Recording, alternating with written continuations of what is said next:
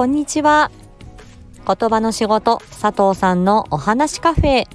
本日もお耳に書かれて嬉しいです。この配信では言葉声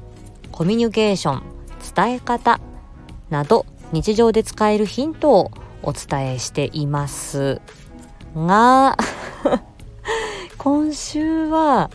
えーと、私のね父の話をしてるんですね なので本当に雑談なんですがこれはねうんとね伝え方に近いかもしれませんけどコミュニケーションの話なのでいいかなと思って話します。まあ、これは父が入院していた時の話でうーんまあ病院の中でね話がなかなかこれ通らないというか引き継ぎがうまくいってないっていうそういう状況だったので、えー、患者家族としてのこれはまあ愚痴になりますかね。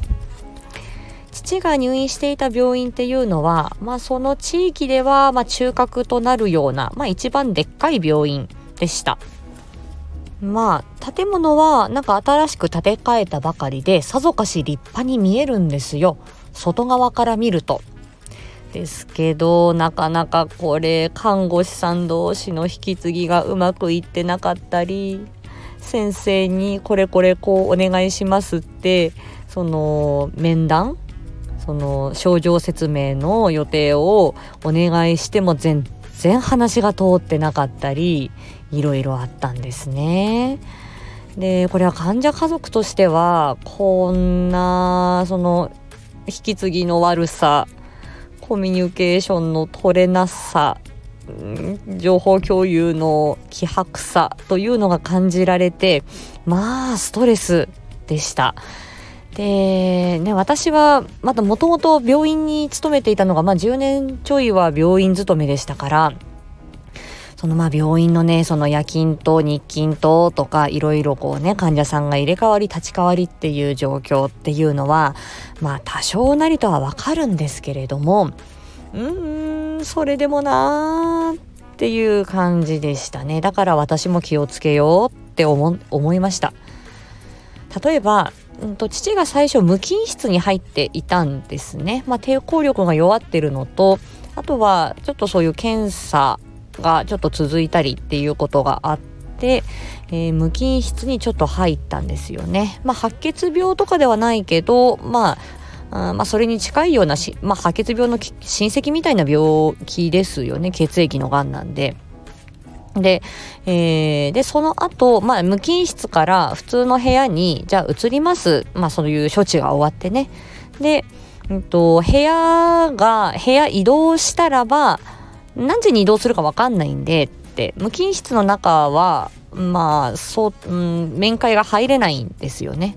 で当時まだコロナが流行りだす前で2020年の、えーと、年明けっていう感じでしたから。でじゃあ連絡しますのでそれから来てくださいっていうことだったんです。部屋の移動が終わったらお知らせしますねって。で母と私で実家で待ってて待てど暮らせど連絡が来ないのね。で4時も4時になっても5時になっても連絡が来ない。でしびれを切らして電話しましたよ。病院に。で部屋が移動になったら連絡来るって言ってましたけどまだですか？って言ったらえ？あら？ん？みたいな感じで。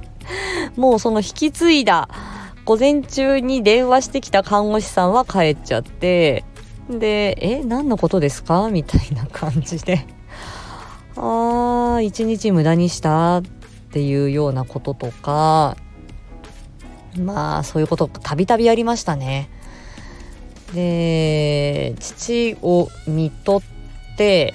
で、その後、なんかね、書類を書けって言うんですよ。ここに、こういう書類があるんで、ここに書いてください、みたいな。で、ある看護師さんが それを持ってきて「はい書いてください」って言って書くじゃないですか。でそれで「はい書けましたよ」って渡しますよね。でそのまたね5分10分経たないうちにまた別の看護師さんが来て「あこの書類なんですけど」って言うから「あすいませんさっき書きました」なんかもう看護師さんに渡しました「あそうですかみたいな感じでそんなことが日常茶飯事もう父が亡くなってからも最後ねその会計をすると。で会計したりとかあと生命保険の書類をね出したりとかするのにあのまあ、また受付でなんかなんかあの手続きしてくださいみたいな。で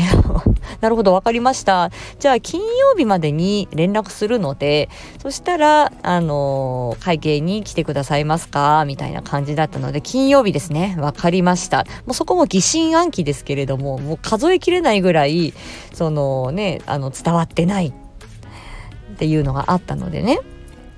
で待てど暮らせどやっぱり連絡来ません。金曜日になっても来ない。週明けになっても来ない。これは待ってみようかなって。あえお金払わないでいいの？みたいな感じだったんですけど。でも生命保険のね書類とかいろいろ手続き必要だったのでやんなきゃいけない。でもその時はね母がもう憔悴してしまってもう長女である私が動くしかなかったんですよ。もう全ての手続きやりました。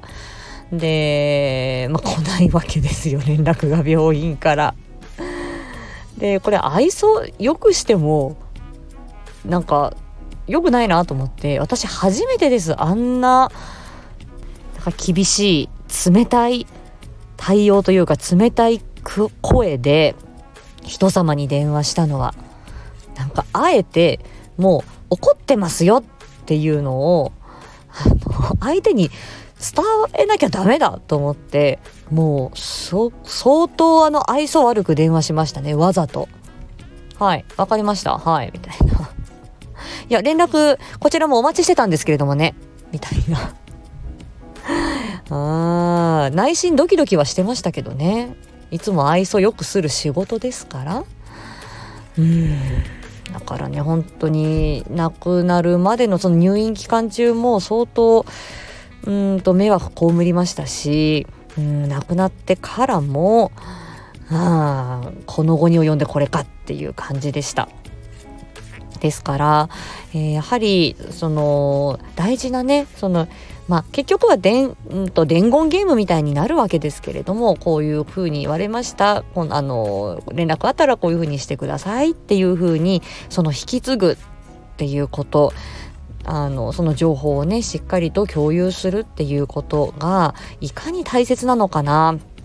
どれほど相手に迷惑をかけるのかなっていうことを私はその時患者家族として、えー、痛いほど感じたので あのうーんなかなかの病院でしたねしょうがないのかなとも思うけれどもいやいやいやって感じでした。で結局あのその症状説明はもうあの抗がん剤もこれ以上使えないしこれ以上治療の余地はないだからまあ緑の段階に入っていきますよねっていう説明をちゃんと先生から受けられた、まあ、それもスケジューリングあのお願いしてたんですけど全然こう連絡来なくてうんとまあもうちょっと待ってくださいねみたいな感じではぐらかされて。えー、そういうのが結構続いたんですけどなんとかかんとかやっとこすっとこう先生のお約束を取り付けてであの症状説明まあもうあの治療の手立てはない看取りの段階だっていうのを聞いたのが亡くなる前日の夜でしたよ。まさかと思いました。うーんまあでもそれまでね患者家族としてはあ今あんまり状態が良くなさそうだけれどももう一回お薬で治療したりするんだろうかその抗がん剤の副作用で状況が悪いんだろうかそれともあの本当に具合が悪いんだろうかっていうのがわからないわけですね。かすかな希望を胸に過ごしてるわけですよ。でまあ面会に行ったりしてね。うん。でまあそのあのちょっとは分かっていたけれど、うん、でそうやってはっきり言われたのが前日でっていう感じだったので。いやー勘弁してくれっていう感じでした。ですけど本当にあのこうやってね直接的にあのストレスだったりとかもうこういううんこういう気持ちになっちゃうとはいちゃんとね情報共有とか引き継ぎしっかりしてほしいなと思います命が関わってるんですからねあというあのー、珍しく佐藤さんがあのおこです ちょっとプンプン なことがありましたはいそんな感じですはい、何の話だろう。はい、まあ連携、情報共有、引き継ぎは大事だよというだだしゃべりでした。また次回お会いしましょう。ありがとうございました。